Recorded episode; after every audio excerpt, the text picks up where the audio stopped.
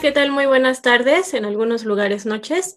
Bienvenidas todas y todos los que nos están sintonizando en este momento. Eh, les damos la bienvenida a la presentación del Manifiesto Latinoamericano contra la Explotación Reproductiva. Y bueno, vamos a comenzar explicando qué es el manifiesto. Pues bien, el Manifiesto Latinoamericano contra la Explotación Reproductiva es un documento realizado y respaldado por diversas organizaciones feministas de América Latina y el Caribe, esto en defensa de los derechos de las mujeres, así como de niños y niñas nacidos de esta práctica. Por lo tanto, en vista de que el lobby de la explotación reproductiva crece a pasos agigantados, las mujeres de diversos países de América Latina y el Caribe hemos elaborado el manifiesto cuyo objetivo principal es organizarnos a fin de oponernos a toda legislación o iniciativas legislativas, en su caso, en cada uno de nuestros países que busquen regular o también legalizar la explotación reproductiva, también mejor conocida como gestación subrogada o gestación por sustitución en muchos casos. De este modo, eh, vamos a, proceder a presentar a quienes nos acompañan este día, con quienes contaremos eh, la participación y también mencionaré qué colectiva representan. Eh, de este modo, tenemos la participación de Jamie Salas, de la colectiva Femicana Celaquelarre y también representante de la Iniciativa Pro Equidad de Colombia. Asimismo, contamos con la participación de Teru Yoa, directora de la Coalición contra el Tráfico de Mujeres y Niñas en América Latina y el Caribe.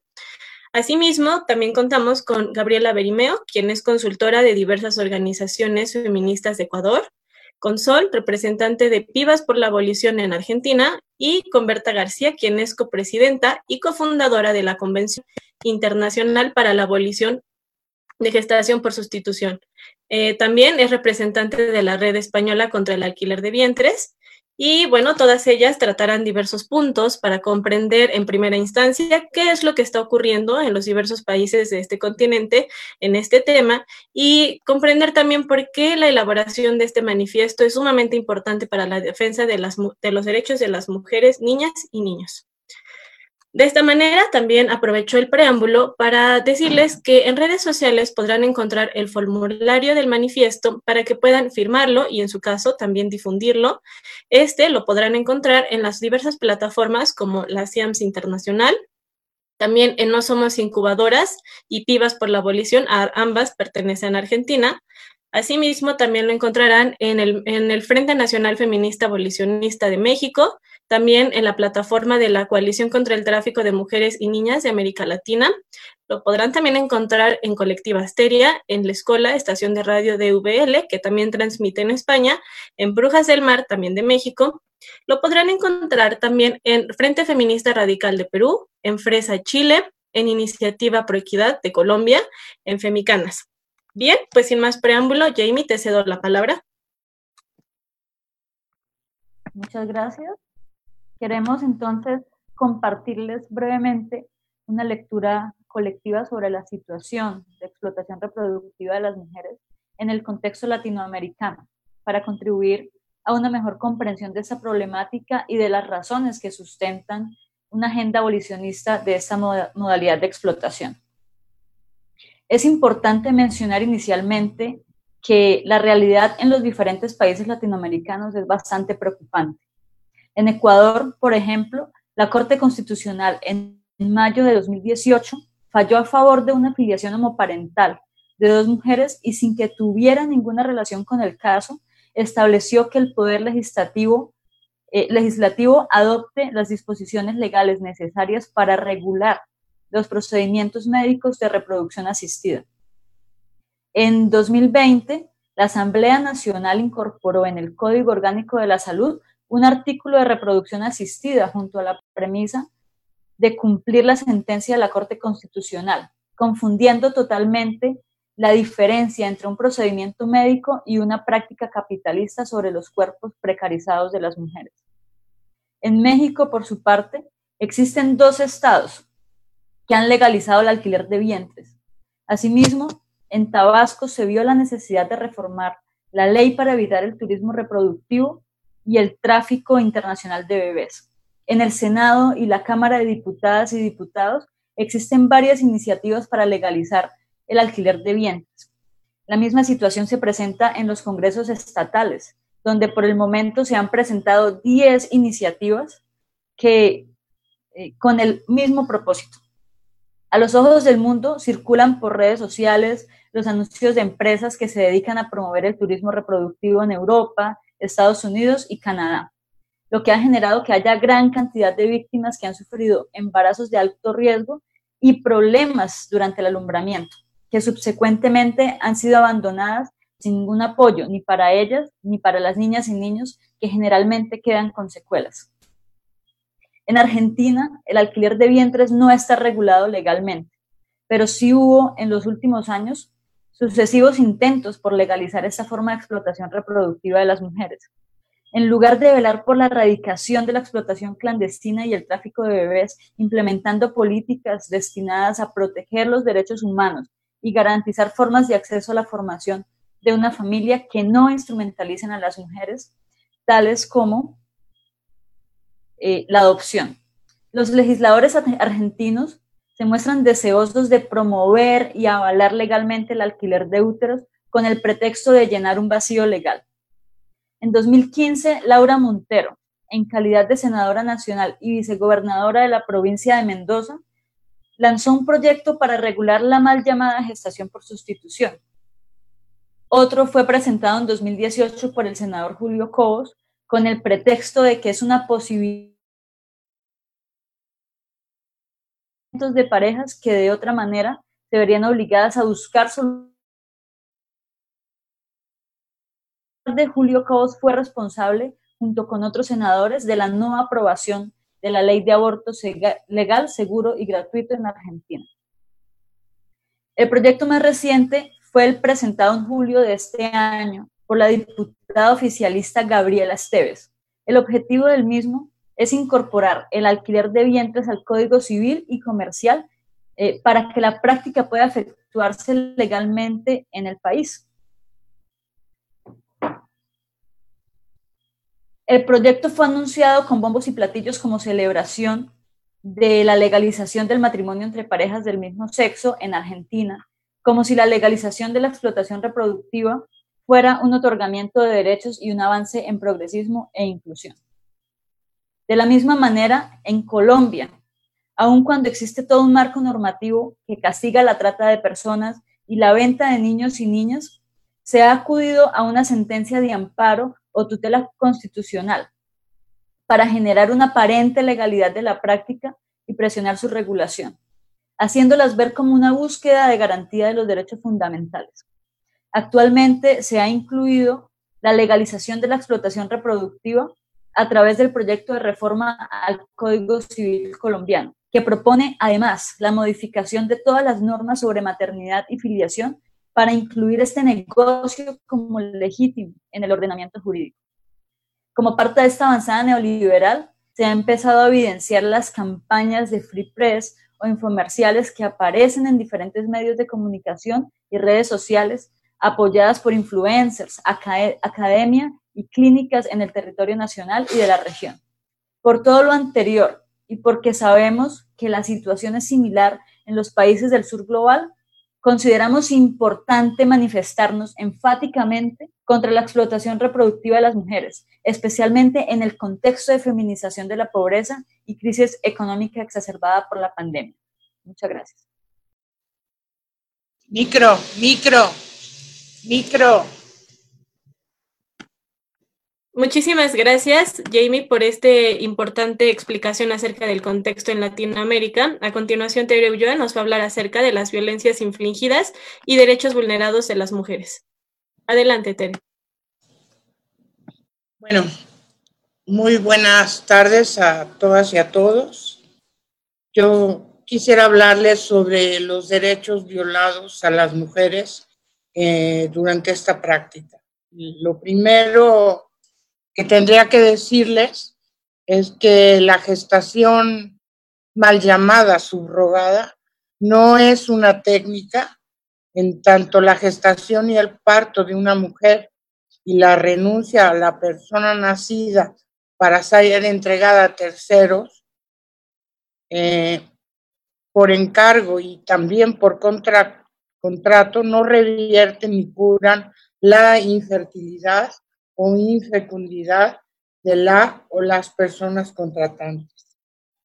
De conformidad con la Declaración para eliminar la violencia contra las mujeres de las Naciones Unidas, que se votó en 1993 por la Asamblea General de las Naciones Unidas, la violencia contra las mujeres se entiende como todo acto de violencia basado en la pertenencia al sexo femenino que tenga o pueda tener como resultado un daño o sufrimiento físico, así como las amenazas de tales actos, la coacción o la privación arbitraria de la libertad, tanto si se la vida privada. También creo que es importante mencionar que el embarazo de una mujer a solicitud de terceras personas, a quien ellas deberá entregar a luz, obliga a esa mujer a renunciar a derechos fundamentales y se usurpan aquellos de la persona que trae al mundo. Se trata de una relación contractual atravesada por la desigualdad social entre las partes en este contrato, en la que se observa a las mujeres en razón de su sexo como objetos de consumo e instrumentos para dar satisfacción a deseos ajenos de terceros. Eh, en estas prácticas se explotan las capacidades reproductivas de las mujeres a través de un intercambio de dinero o de cualquier otra retribución o compensación en un contexto de desigualdad económica y social entre las partes que afecta a la decisión de las mujeres que antes o de órganos. También la Convención de para las mujeres cualquier acción o conducta basada en su género que cause muerte, daño o sufrimiento físico, sexual o psicológico a la mujer.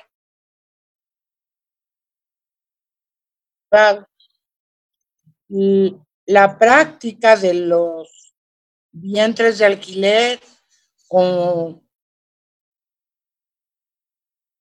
renuncia al derecho fundamental a la debería ser nula. De renunciar a sus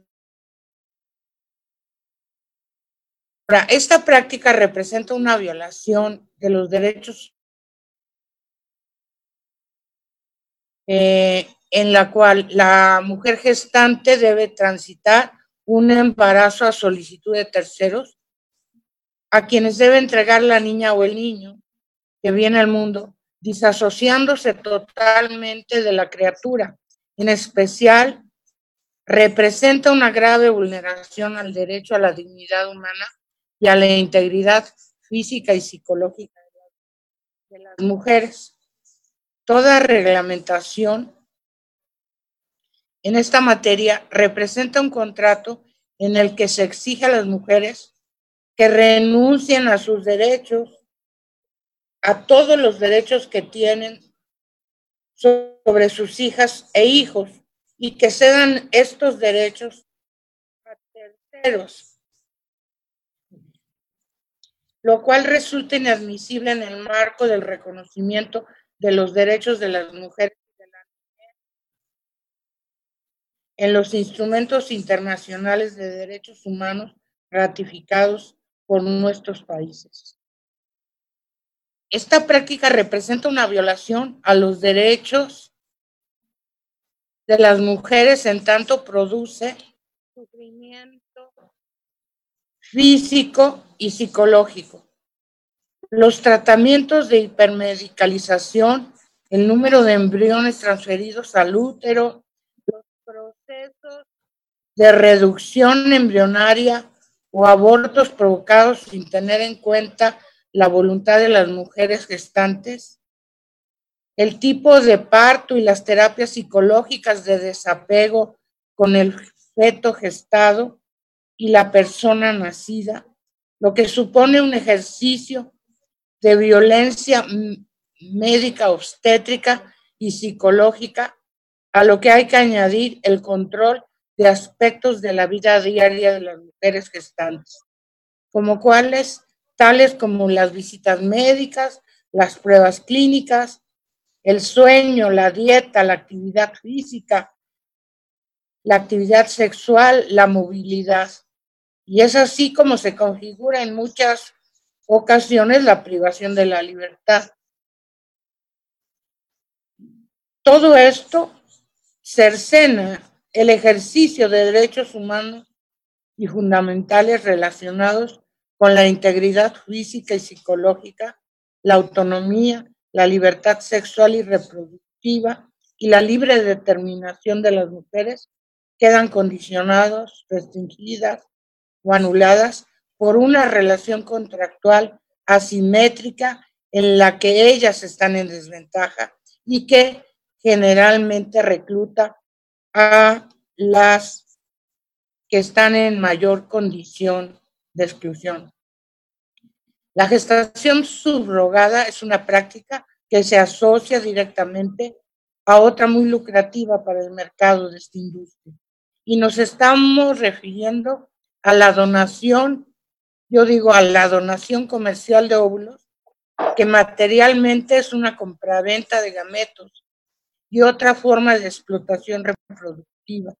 Se trata de una práctica cuyos efectos en la salud de las mujeres asociados al agresivo tratamiento hormonal que reciben para la estimulación ovárica no ha sido sistemáticamente estudiado y no se conocen sus implicaciones a medio y largo plazo en la salud de las donantes.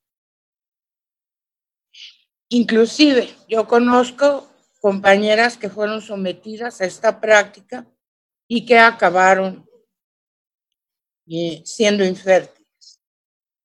Yo tendría que decirles a todas que apoyen este manifiesto, que lo cabildeen, que es por las mujeres, mujeres de Latinoamérica y el Caribe, contra la explotación reproductiva. Muchas gracias. Muchísimas gracias a ti, Tere. Eh, habiendo entendido cuál es el impacto de esta práctica y cómo es que eh, vulnera y viola los derechos humanos de las mujeres, pasaremos a continuación a analizar y comprender cuáles son las violencias infligidas y derechos usurpados de niñas y niños. Eh, así pues doy la palabra a Gabriela Beri. ¿Cómo está? Muchas gracias. Eh, gracias y buenas noches, buenos días, depende del país que nos están viendo. Es un gusto ahora estar acá, eh, ser promotores de este manifiesto y entender lo que significan los derechos no solamente de las mujeres, sino de estos niños y niñas que están siendo gestados. Como personas y feministas conscientes de lo que esta práctica significa para los derechos humanos de las mujeres, también entendemos que esta práctica desvaloriza totalmente a las y los niños productos de esta mercantilización de nuestros cuerpos, de nuestros úteros, de nuestros vientres. Como adultos solemos despersonalizar por completo a las y los niños. Y en este caso estamos incumpliendo los convenios y tratados internacionales en materia de infancia y niñez de los que nuestros países son signatarios y cuyo cumplimiento es obligatorio por mandato constitucional. Estas niñas y niños son concebidos sin derechos, bajo circunstancias contractuales o de altruismo.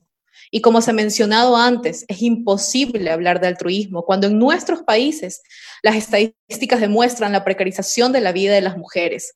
Es decir, estas mujeres se van a someter a estas prácticas porque les toca, no porque sea una opción válida para sus vidas.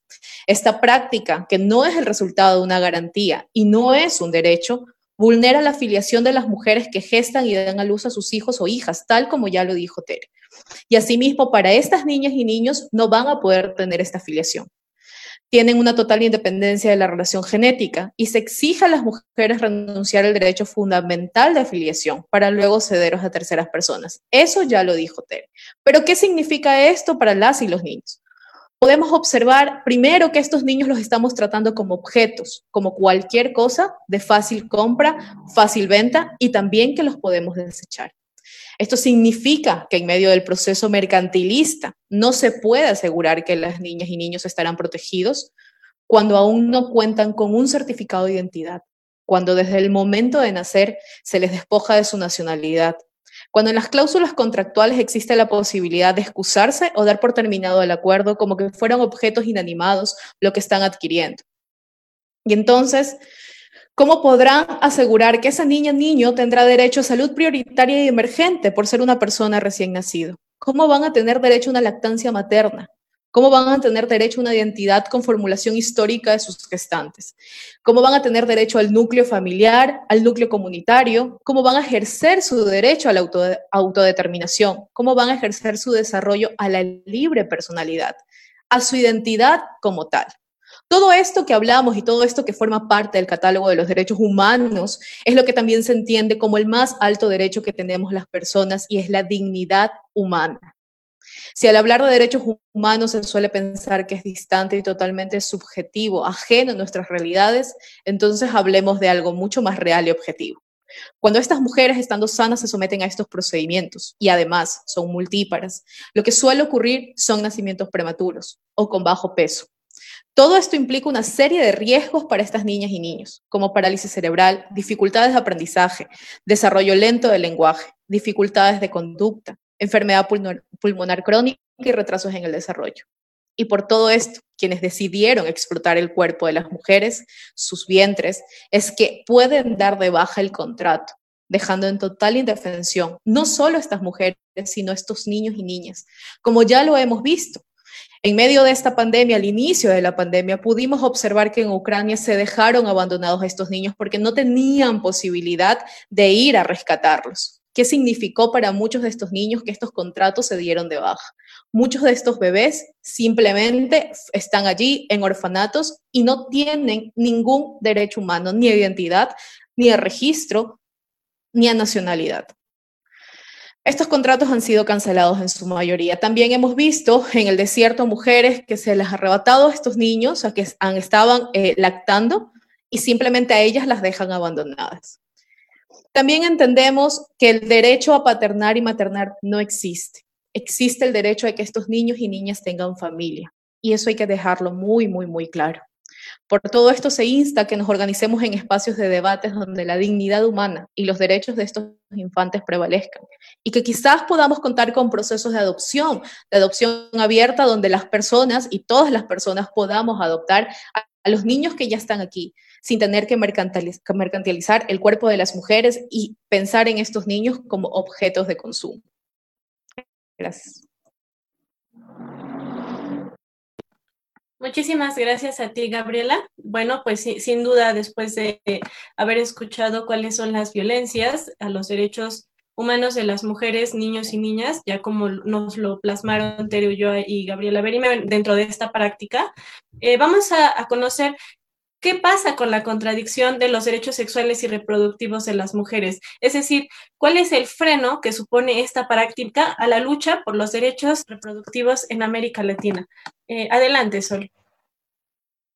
Muchas gracias, Kate. Y bueno, buenas tardes, buenas noches a todas y todos quienes nos estén escuchando. Eh, me gustaría retomar un poco lo que decían mis compañeras. Eh, estamos todo el tiempo hablando de derechos vulnerados, ¿no? Y de tratados internacionales. Y mm, bueno, dos cosas. En primer lugar, la práctica del alquiler de vientres supone, como ya venían diciendo Tere y Gabriela, la vulneración de derechos fundamentales y humanos de las mujeres. Entonces, eso de por sí nos tiene que, llevar a preguntarnos o nos tiene que hacer un poco de ruido sobre, sobre la legitimidad de determinadas prácticas. Eh, pero además, yo creo que no es casualidad, no es casualidad que la práctica del alquiler de vientres consista precisamente en sus bases en vulnerar y violar derechos humanos. Eh, porque los derechos humanos responden a una realidad material, es decir, todos estos tratados, por ejemplo la CEDAW o los tratados que mencionaba Tere, son elaborados respondiendo a una realidad material. No es que los tratados de derechos humanos y los tratados que intentan proteger a las mujeres surgen de nuestras mentes porque sí, Son tratados que surgen de la observación de una realidad material, son tratados que surgen de la lucha feminista y que son abrazados por las feministas como herramienta de lucha, porque hay una realidad que los requiere y esa realidad es una realidad de desigualdad estructural entre los sexos. Quiero decir, si viviéramos en una sociedad igualitaria, si viviéramos en una sociedad completamente justa para con nosotras las mujeres, no tendríamos necesidad de elaborar ningún tratado, pero eso claramente no pasa. Y mm, una observación que me gustaría hacer es que si una práctica por sí misma viola tantos derechos humanos, derechos que nos corresponden a todas las personas justamente en tanto humanas, es porque precisamente lo que necesita es deshumanizar a las personas involucradas en esa práctica, especialmente a las mujeres involucradas en esa práctica. Quiero decir, en la práctica del alquiler de vientres, como bien decían mis compañeras, una mujer perfectamente sana es convertida en una paciente funcional para satisfacer no necesidades propias, ni problemas de salud propios, ni siquiera deseos maternales propios, sino deseos de terceros. O sea que esa mujer está siendo precisamente instrumentada y, en tanto tal, lo que podemos ver es una deshumanización, ¿no? Porque para convertir a alguien en un objeto o en un instrumento, primero tenemos que haber vulnerado de alguna manera su humanidad y consecuentemente sus derechos humanos. Después, lo que me gustaría agregar es eh, justamente cómo esto vulnera el derecho al aborto legal. Muchas veces cuando nos oponemos a ciertas prácticas se nos acusa de puritanas o, de, bueno, no sé, eh, eclesiásticas o cualquier otro tipo de calificativo. Y justamente lo que defendemos es lo contrario a lo que esas lógicas suponen, en tanto, por ejemplo, eh, vamos a lo concreto. El contrato del alquiler de vientres supone una vulneración, una restricción al acceso al derecho aborto legal, en tanto lo prohíbe a esas mujeres o por lo menos eh, les impone ciertas como reparaciones, es decir, se les dice a las mujeres, bueno, está bien, si vos querés abortar vas a tener que pagar esta cuota de reparación a quienes alquilaron tu vientre. Son cuotas inalcanzables para esas mujeres, o sea que básicamente es imposible abortar una vez que estás emprendiendo, eh, transitando el embarazo, alquilando tu vientre. Entonces, bien, nos oponemos también a la práctica del vientres porque supone una violación al derecho a la aborto, que es un derecho conquistado por la lucha feminista en todo el mundo y el cual en muchos de nuestros países o estados no ha sido conquistado todavía, en parte gracias a muchos legisladores que están considerando urgente la legalización de la práctica del alquiler de vientres. Un ejemplo muy claro es el de Argentina. Jamie al principio mencionaba que en 2018 el legislador Julio Cobos eh, elaboró un proyecto de ley para legalizar el alquiler de vientres y unos meses después nada más votó en el Senado en contra de la ley de aborto legal, aduciendo que era un debate que trascendía a las mujeres, ¿no? que, era un debate que debía ser abordado por toda la sociedad y que era imposible que, se terminara con una vida, bueno, demás argumentos. Pero ese mismo legislador argumentaba que era urgente legalizar la práctica del alquiler de vientres y esto también debería llevarnos a preguntarnos quién marca la agenda, quién decide qué es urgente y qué no. ¿Es realmente el alquiler de vientres una urgencia? ¿Es una urgencia que parejas o padres solteros alquilen a una mujer para satisfacer el deseo de dejar descendencia propia? Bueno, acá también tendríamos que preguntarnos si los derechos son deseos, que es algo que un poco adelantaban mis compañeras. Entonces, bien, em, estamos frente a un debate en el cual se postula como necesario, como urgente, algo que en realidad no responde ni a ninguna necesidad básica de personas individuales, ni a necesidades sociales y políticas, ni tampoco a derechos fundamentales de nadie, sino que por lo contrario viola derechos a las mujeres, las pone como instrumentos y además posterga conquistas de derechos fundamentales como sí lo es el aborto legal. Em, por último, me gustaría mencionar un par de justificaciones que suelen hacerse, que es algo que ya estuve adelantando con lo que estaba diciendo hasta ahora, y es, em, bueno, por ejemplo, hace poco con mis compañeras habíamos estado buscando bastante información sobre la actualidad de este tema en nuestro país y nos habíamos encontrado con la página web de uno de los más grandes impulsores de, estos proyectos en Argentina. Y él decía que era eh, justamente ¿no? una necesidad casi biológica y urgente de las personas dejar su propia descendencia y entonces era más que necesario legalizar la práctica del alquiler de vientres. Y mm, esto nos recordaba un poco a, ciertos otros argumentos, ¿no? Eh, por ejemplo, cuando se habla de, la necesidad de que exista la explotación sexual, porque de repente los hombres tienen un apetito irrefrenable, ¿no? Una necesidad impostergable de tener sexo a cualquier costo, incluso mercantilizando mujeres. Y otra vez, ¿quién marca qué es urgente y qué no? Y no debería resultarnos raro que siempre estas prácticas que son puestas como urgentes culminan en la cosificación, en la instrumentación de las mujeres. Entonces, bien, hablamos de derechos sexuales y reproductivos de las mujeres porque como feministas reconocemos nuestra realidad material, reconocemos al patriarcado como un sistema de opresión, como un sistema de explotación en el que estructuralmente las mujeres estamos en desventaja. Por eso necesitamos reivindicar los derechos que mencionaban nuestras compañeras, por eso necesitamos los tratados mencionados. Si reconocemos esa realidad, tenemos que reconocer precisamente em, bien, que el patriarcado es un, estoy perdiendo el hilo, que el patriarcado es un sistema de poder, un sistema de poder con ciertas bases materiales y entre esas bases materiales precisamente está la explotación sexual y reproductiva de las mujeres.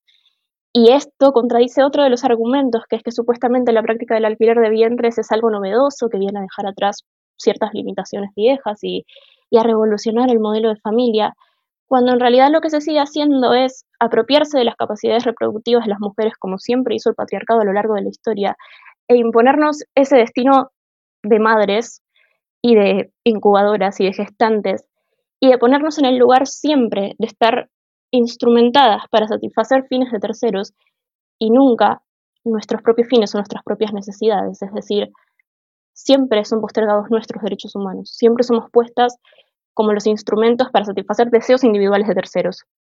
Siempre somos puestas como fines para algo o alguien más y nunca como humanas íntegras. Nunca se nos reconoce esa integridad en tanto seres humanas y en tanto sujetas de derecho, que creo que es lo que tenemos que reivindicar. Eso es todo.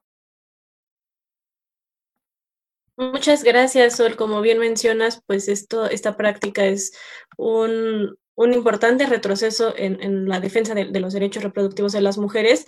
Y bueno, a continuación vamos a, darle la palabra a Berta García, quien nos hablará pues, de la CIAMS y la Convención Abolicionista frente a los intentos regulatorios de los estados y organismos supranacionales como la Haya. Muchísimas gracias, Berta. Adelante. Berta está silenciada.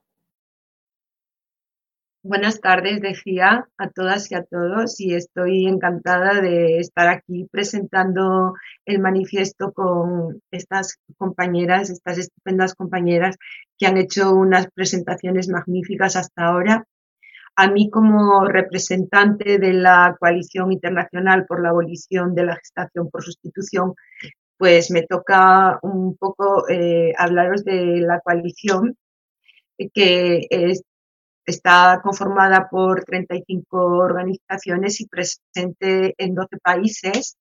Y desde la coalición seguimos muy de cerca eh, lo que ocurre en el mundo eh, con respecto a la explotación reproductiva.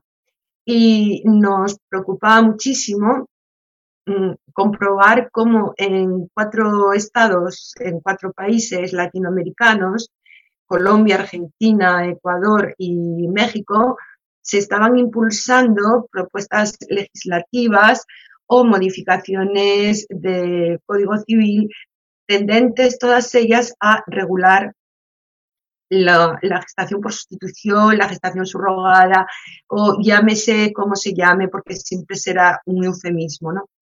Entonces, bueno, eh, decidimos que tendríamos que actuar, que tendríamos que hacer algo y de ahí, bueno, pues eh, se nos ocurrió contactar con algunas eh, mujeres eh, que pertenecen a organizaciones feministas en estos países.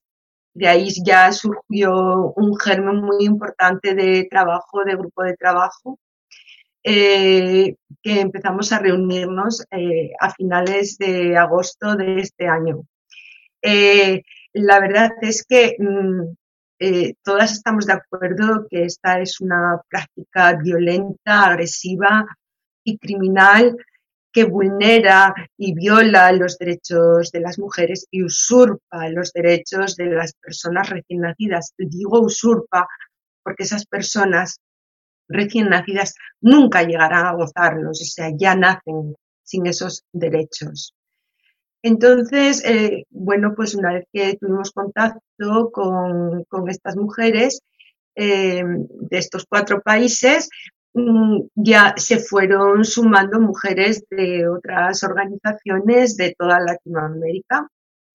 Y de ahí surgió la idea de elaborar este manifiesto que estamos presentando hoy con todo nuestro orgullo y nuestra ilusión.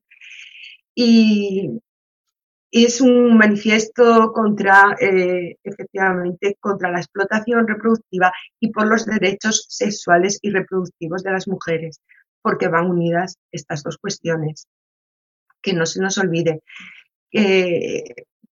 bueno, eh, se fueron sumando eh, como promotoras al manifiesto un centenar de organizaciones de toda Latinoamérica, del sur, del centro, y del Caribe y esperamos y tenemos la certeza que se unan muchas más y que muchas más organizaciones adhieran este manifiesto, así como personas individualmente, y que digan un no claro y rotundo a cualquier intento de legalizar la mercantilización de nuestros cuerpos y capacidades reproductivas y que digan un no rotundo a cualquier intento de cosificación de las mujeres y a cualquier intento de mercantilización de nuestros hijos e hijas, porque esto no es nada más que la legalización de un delito que en el resto de países del mundo, excepto en un puñado de ellos, sigue siendo, delito, sigue siendo delito, sigue siendo delito de trata y venta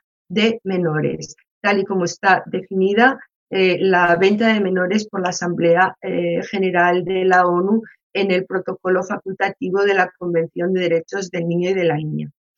Así que hagamos llegar este manifiesto a todos los poderes y a todas las organizaciones sociales y civiles de cada país, al poder judicial, al poder legislativo, al poder ejecutivo. Y hagámoslo llegar también a otras instituciones supranacionales, como la ONU, la UNICEF, la CEDOC, la Conferencia de la Haya, que o bien ese, eh, observan de manera impasible lo que está ocurriendo en el mundo o bien como la conferencia de la Haya, están trabajando en instrumentos y protocolos para favorecer esta práctica. Entonces, digamos alto y claro que ante cualquier intento de explotación reproductiva de las mujeres y de compraventa de nuestras criaturas, la única solución que existe es la abolición la abolición como en su día se abolió la esclavitud. Porque esto no es ninguna cuestión de progreso, es todo lo contrario, es herencia del sistema eh, esclavista.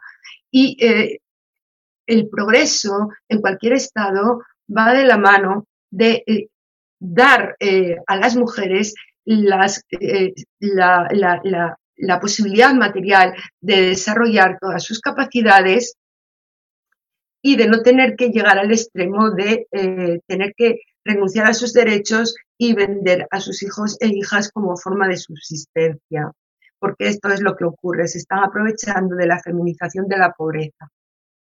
Entonces, eh, por una vida libre de explotación y de violencias, digamos no a la explotación reproductiva y digamos no a la compraventa de seres humanos recién nacidos. Muchas gracias a todas y esperemos que el manifiesto se difunda y llegue a donde tiene que llegar y obtenga muchísimas adhesiones de toda América Latina. Gracias a todas por el enorme trabajo que llevaron a cabo, que llevamos todas a cabo, por la ilusión eh, por, por, por, lo fácil que fue trabajar juntas, era un auténtico placer, em, eh, aunque a veces llegábamos exhaustas, ¿verdad? Pero aquí estamos presentando un manifiesto con toda la alegría del mundo y con muchas esperanzas de poder detener estos intentos de explotación de las mujeres y de venta de nuestros hijos e hijas.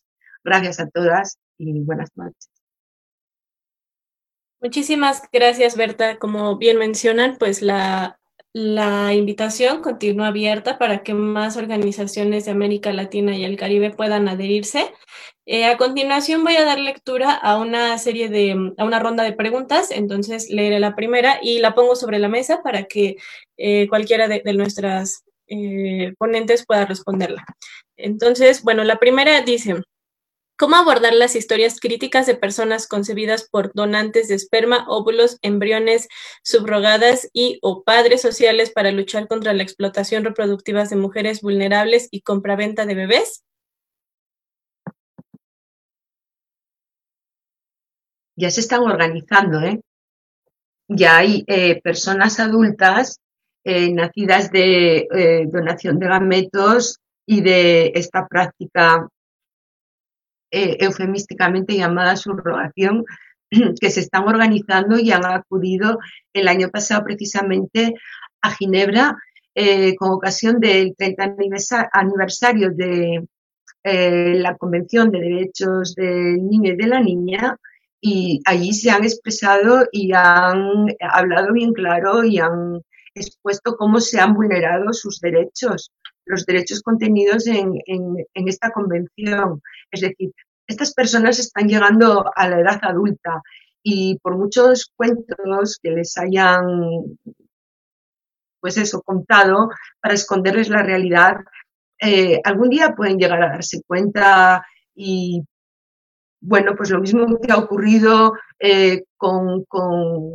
los niños y las niñas de, las mujeres eh, detenidas ilegalmente y luego asesinadas en Argentina, se puede, eh, podrán llegar a, indagar, a sospechar, aunque evidentemente la madre en, la, en, esta práctica queda absolutamente borrada, borrada de la biología y borrada de la genealogía del, bebé.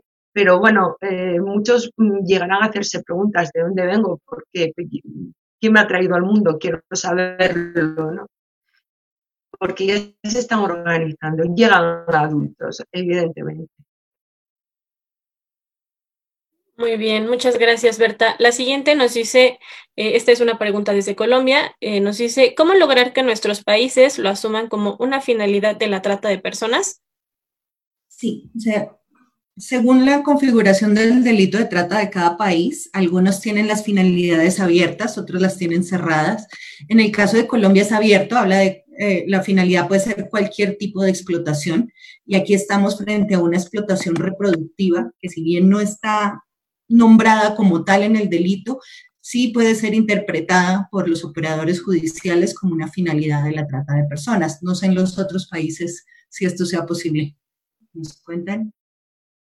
Sí, en el caso mexicano tenemos específicamente el tráfico de órganos tejidos, componentes, fluidos y aparte otro delito que es la experimentación biomédica. Em, yo creo que si está prohibido en nuestro país vender un órgano, tampoco podría estar permitido y caería en trata el alquiler de los vientres de las mujeres y luego ya en entraría en otra modalidad, que es el tráfico, la adopción ilegal de los niños y las niñas. Eh, si nos vamos al protocolo de Palermo, sí prevé eh, el tráfico de órganos. Entonces yo creo que sí se puede cuadrar este delito como una modalidad de trata. Muchas gracias. Eh, la última pregunta que nos hicieron llegar dice, ¿cuáles son los lobbies que abogan porque las leyes de explotación reproductiva se aprueben en nuestros países? ¿Cómo están? Yo, yo podría comentar desde Ecuador. Eh, tuvimos una situación, y la quisiera comentar para que todos los países lo sepan, nosotros no tuvimos un debate a cabalidad de maternidad subrogada altruista, que es lo que quisieron ingresar en el Código Orgánico de Salud en este 2020 en medio de la pandemia. O sea, después de haber discutido un código orgánico tan importante por ocho años, en el 2020, en medio de la pandemia, colocaron tres líneas, maternidad subrogada altruista y ya, y nadie sabía de dónde fue. ¿Qué es lo que está pasando? Está pasando que se está confundiendo con la reproducción asistida y tenemos un montón de personas, o sea, médicos o eh, centros de salud que hacen reproducción asistida, esta cuestión de óvulos y todo lo que significa el proceso de reproducción asistida, que lo confunden con el proceso de explotación de nuestros cuerpos. Entonces tenemos un lobby muy fuerte, al menos en Ecuador, y estoy segura que en los países que nos rodean, Ecuador, Perú, Colombia, Argentina, etcétera, eh, que son estos eh, centros de reproducción asistida que están malentendiendo absolutamente todo, que están haciendo fortalezas dentro de las asambleas o dentro de los parlamentos. Muchas gracias, Gabriela. Hay una pregunta más. Dice, ¿qué pasa con la libre elección de las mujeres a rentar su vientre? ¿Puedo responder esta? Adelante, Sol. Bien. Eh, bueno, justamente me había puesto a mencionar algunas justificaciones que tienden a hacer los discursos, o bueno, quienes impulsan los discursos imperantes al respecto de esto. La libre elección es una apelación a la individualidad. Es decir, bueno, sí, ella lo elige, ella lo hace porque quiere. Hay unas cuantas cosas que preguntarnos ahí. En primer lugar, la idea de voluntad individual y de libre elección no alcanza para explicar las implicancias sociales y colectivas de ciertas prácticas. Es decir, nos encontramos en el marco de toda una discursividad neoliberal que es precisamente la que apoya todos estos negocios a, costa de, la explotación reproductiva de las mujeres. Y todos esos discursos son los que precisamente también de alguna manera se proponen borrar el carácter inherentemente social de toda acción humana y de toda sanción legal en este caso, o de toda legalización. Entonces, eh, el argumento de la libre elección lo que hace en realidad es ocultar las relaciones de poder que hay detrás de las prácticas, ocultar los condicionamientos sociales, políticos y de poder que llevan a esas mujeres a alquilar sus vientres, bueno, a tener sus vientres alquilados, y eh, reconocer justamente el alcance social que tendría legalizar algo como esto. Em, nada, no, es casual que, se impulse desde estas argumentaciones el alquiler de vientres, porque en realidad lo que se pretende es justamente beneficiar a, los mismos lobbies y a quienes concentran los negocios, como siempre. Muchas gracias, Sol. Adelante. Si me permites apuntar algo, aún, aún suponiendo una situación de igualdad, eh, eh, en la que no hubiera una situación de asimetría, eh, a mí, eh, pues me podrían pedir, eh, imagínate, ¿no? Oye, me, me, das tu brazo para que yo me lo implante. Y yo podría decir, pues es la libre decisión sobre mi cuerpo, te lo doy si quiero y si no quiero no te lo doy, vamos a suponer. Bueno, te lo doy. Vale, me lo corto y te lo doy. Y se lo implanta a esa persona que acaba de tener un accidente y que desea tener un brazo. Pero es que resulta que mm, los hijos y las hijas que traemos al mundo no son nuestra propiedad, son sujetos de derechos y son personas con garantías jurídicas desde que vienen al mundo. Yo no puedo disponer de eh, la, vida de, mi hijo para decir, toma, te lo regalo, toma, te lo vendo, toma, eh, haz lo que quieras con él. Es que no es mío. Esa persona no es mía. Esa persona es suya.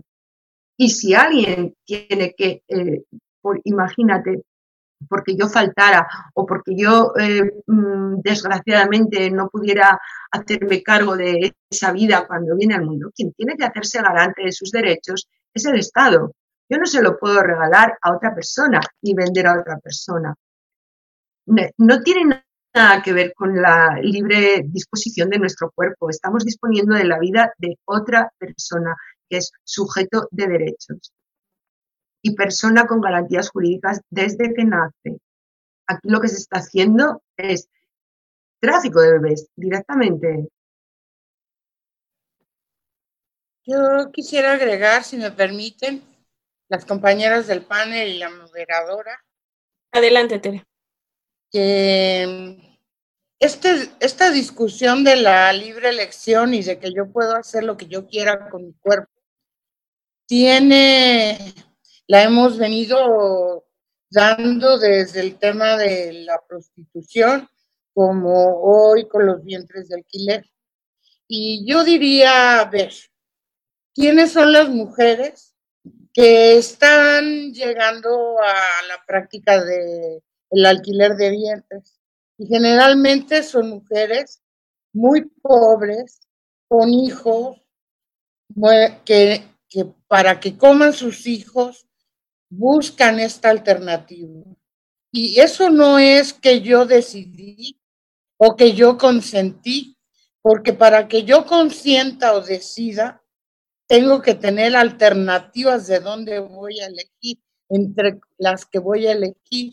Y si no tengo alternativas y tengo una vida absolutamente precarizada, pues no hay elección, Y entonces no se puede utilizar este discurso. Pero como ya lo decía yo hace rato, los derechos humanos tienen tres características. Son inalienables, son interdependientes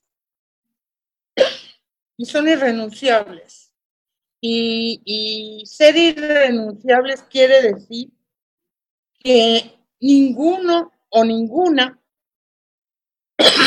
perdón, ninguna persona puede decir, yo la verdad, este, pues quiero renunciar a este, a este, a este, a este y a este otro derecho, porque ahorita sí me conviene. No, no puedes los contratos, como ya lo dije, estarían nulos de pleno derecho y las consecuencias que esos contratos tienen sobre la vida de las mujeres y inclusive sobre la vida de los niños y las niñas que se conciben y se contratan son devastadores. Entonces, yo sí quisiera hacer un llamado para que lo analicemos desde esta visión. Muchas gracias.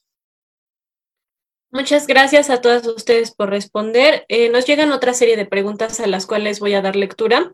Eh, una de ellas dice, algunos expertos en bioética defienden esta cruel práctica. ¿Cómo debatir con ellos?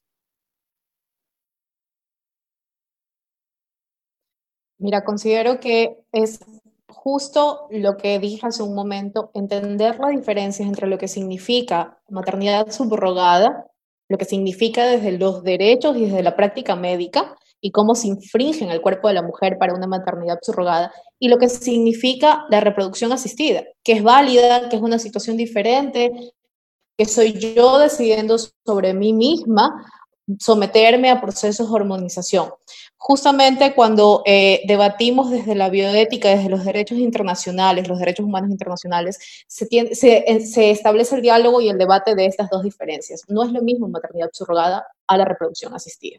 Entonces, cómo tú lo enfrentas es qué significa esto y qué significa lo de acá. ¿En dónde viene la cuestión de la decisión y la autonomía del cuerpo de la mujer? Yo soy autónoma y decido sobre mí. Yo no puedo decidir sobre el cuerpo de una tercera persona. Muchas gracias, Gabriela. Otra de ellas dice, ¿se podría explicar un poco más la idea de que no hay un derecho a la paternidad?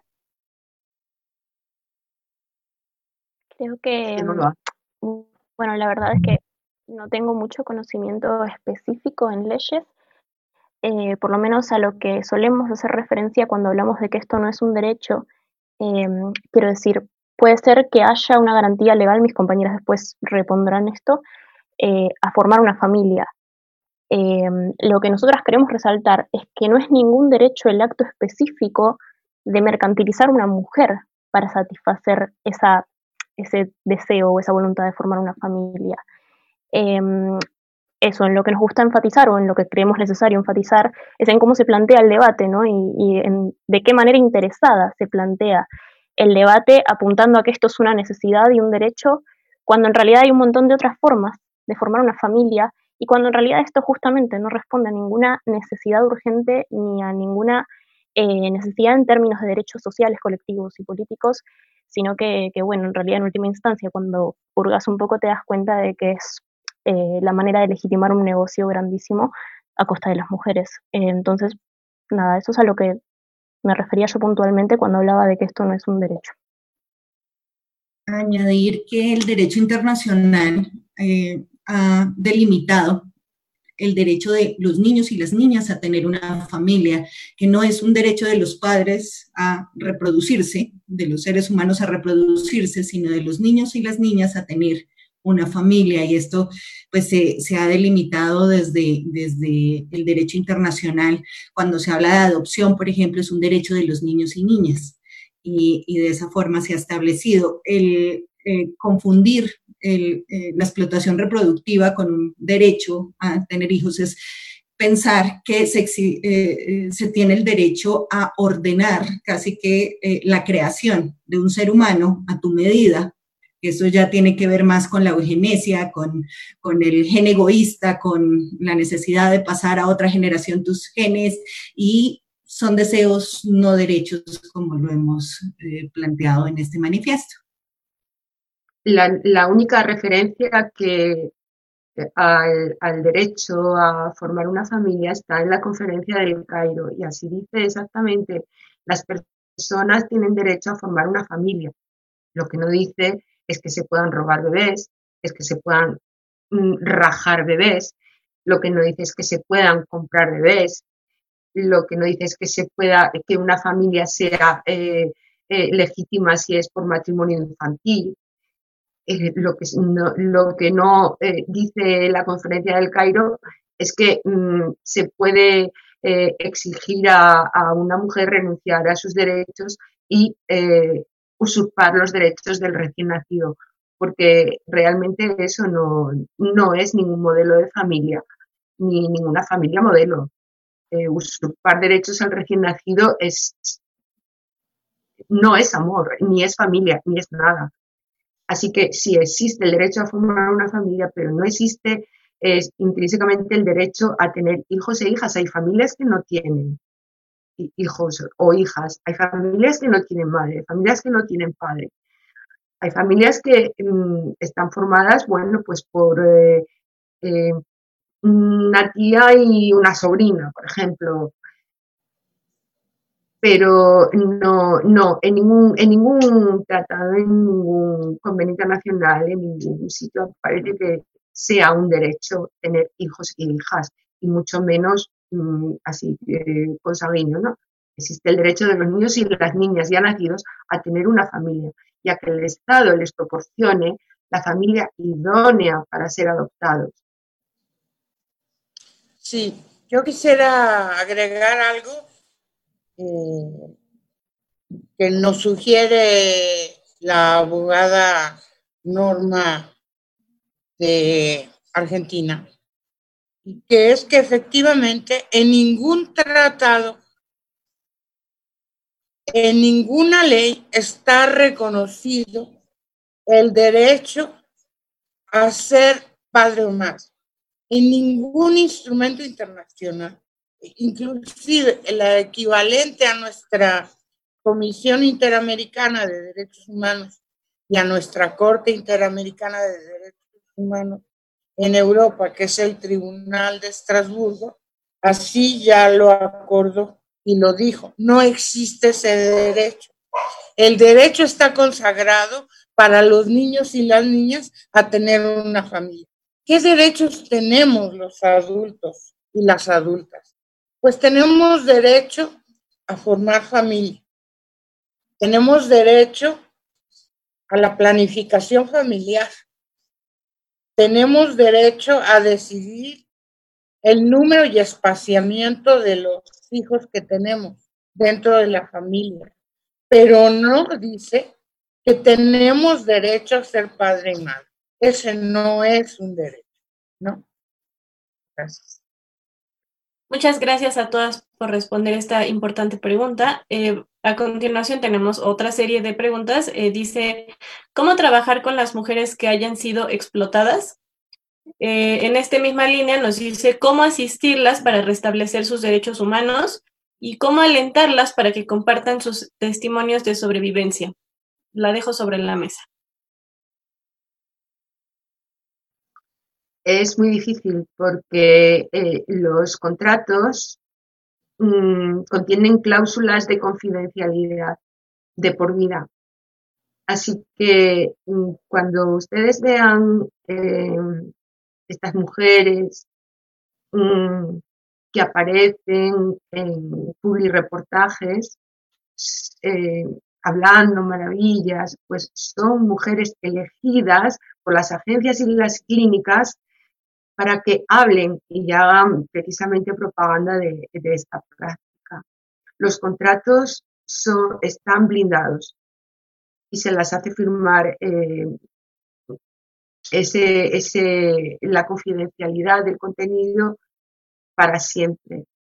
Pero hablarán, hablarán, aunque sea anónimamente, muchas eh, están hablando, no pueden decir, eh, bueno, soy, me llamo tal y, y, he dado a luz eh, un hijo o una hija que actualmente vive con mm, esta persona o con esta otra.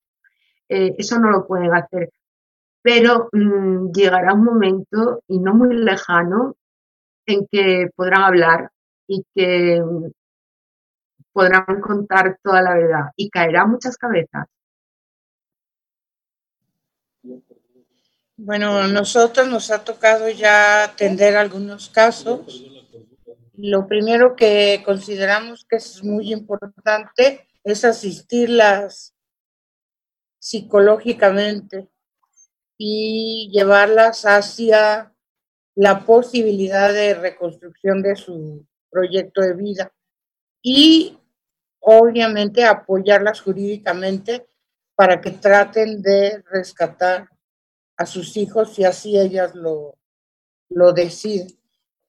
Quiero decir que nos ha tocado atender en su mayoría a mujeres que han tenido pues un problema a la hora del alumbramiento, aunque por ahí tenemos otras compañeras que han dado una lucha muy fuerte por tratar de recuperar a su bebé.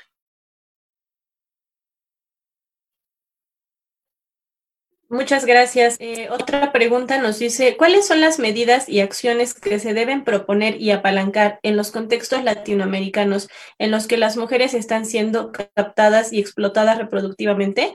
Esta pregunta es en clave de intervención, atención y restitución de los derechos de las mujeres, nos dicen. La dejo sobre la mesa.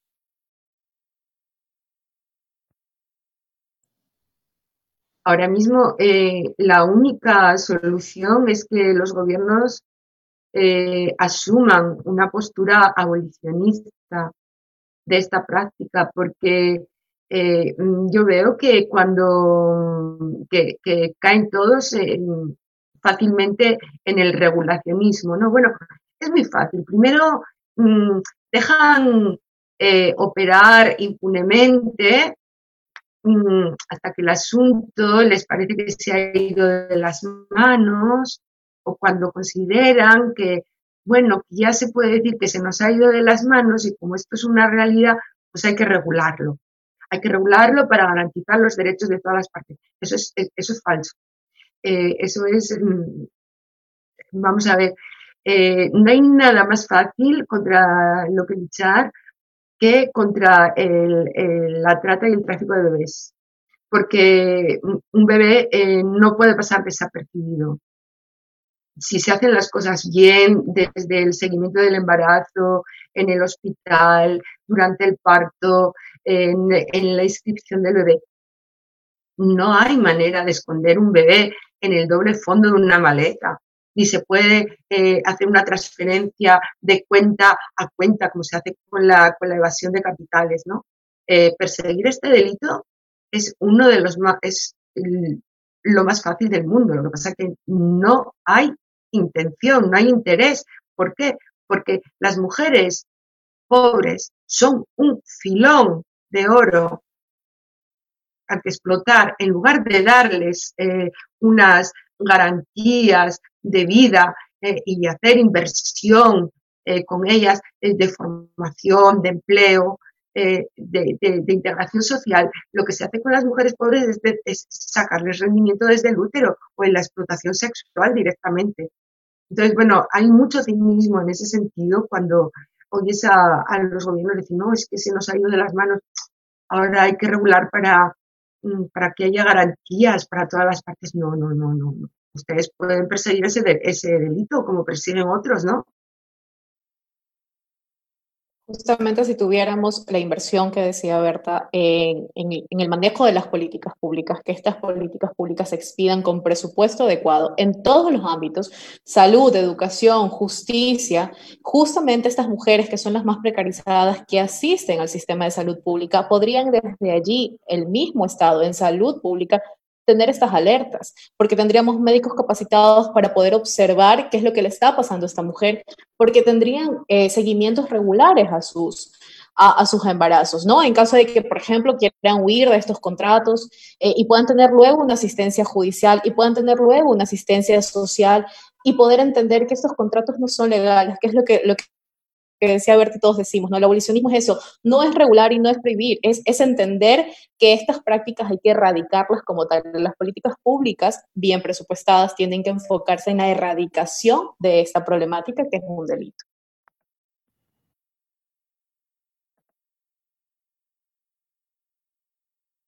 Muy bien, bueno, eh, Tere, ¿gustas hablar? Te quería pedir de favor si podías repetir la pregunta. Claro.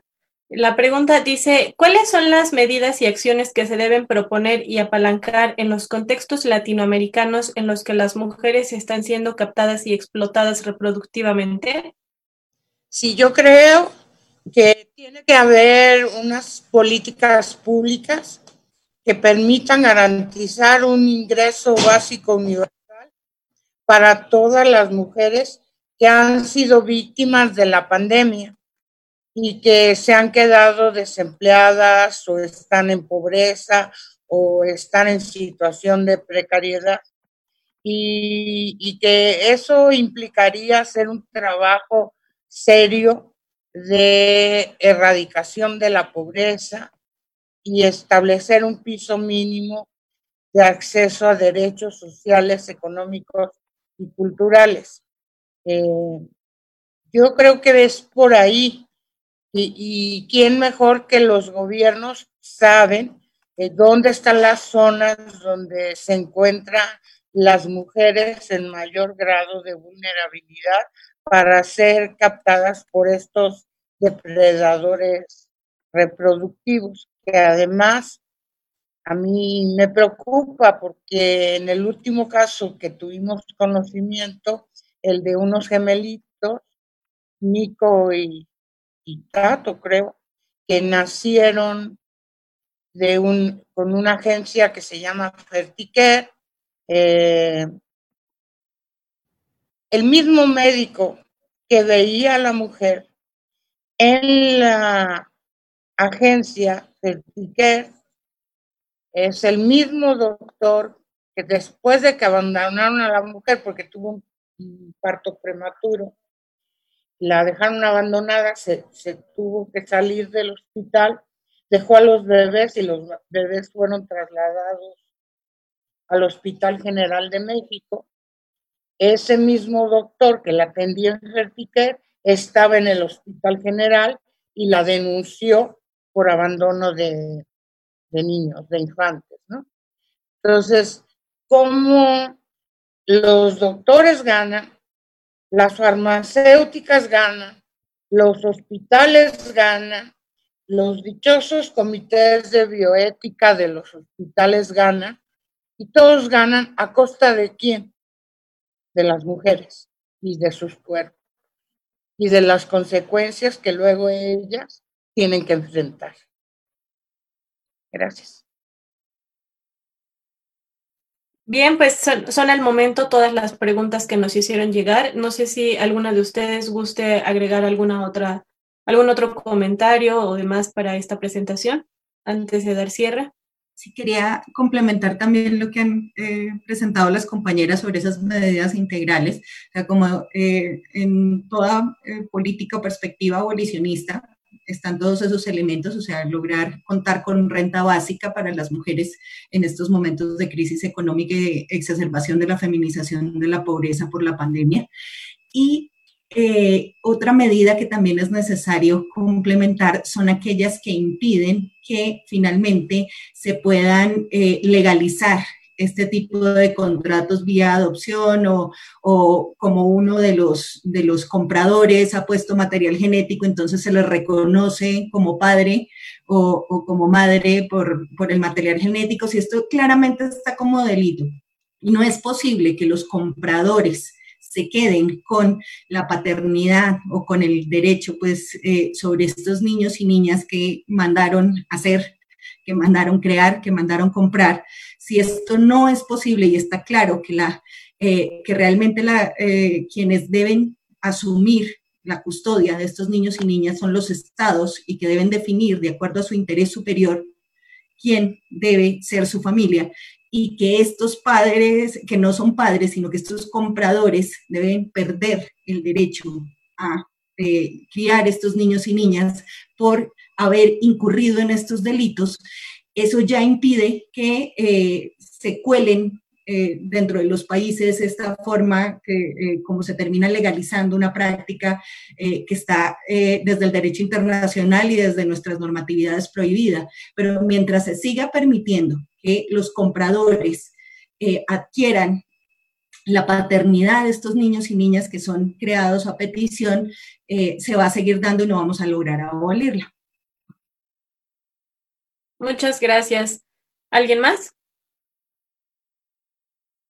Bien, pues procederemos a dar el cierre de... Ah, ok, Tere, ¿gustas hablar? Solamente una consigna. Sin demanda, Adelante. Sin demanda no hay oferta. Entonces, se tiene que ir tras de quien busca estos servicios y los contrata y cerrar las fronteras al turismo sexual, digo, al turismo internacional reproductivo. Muchas gracias.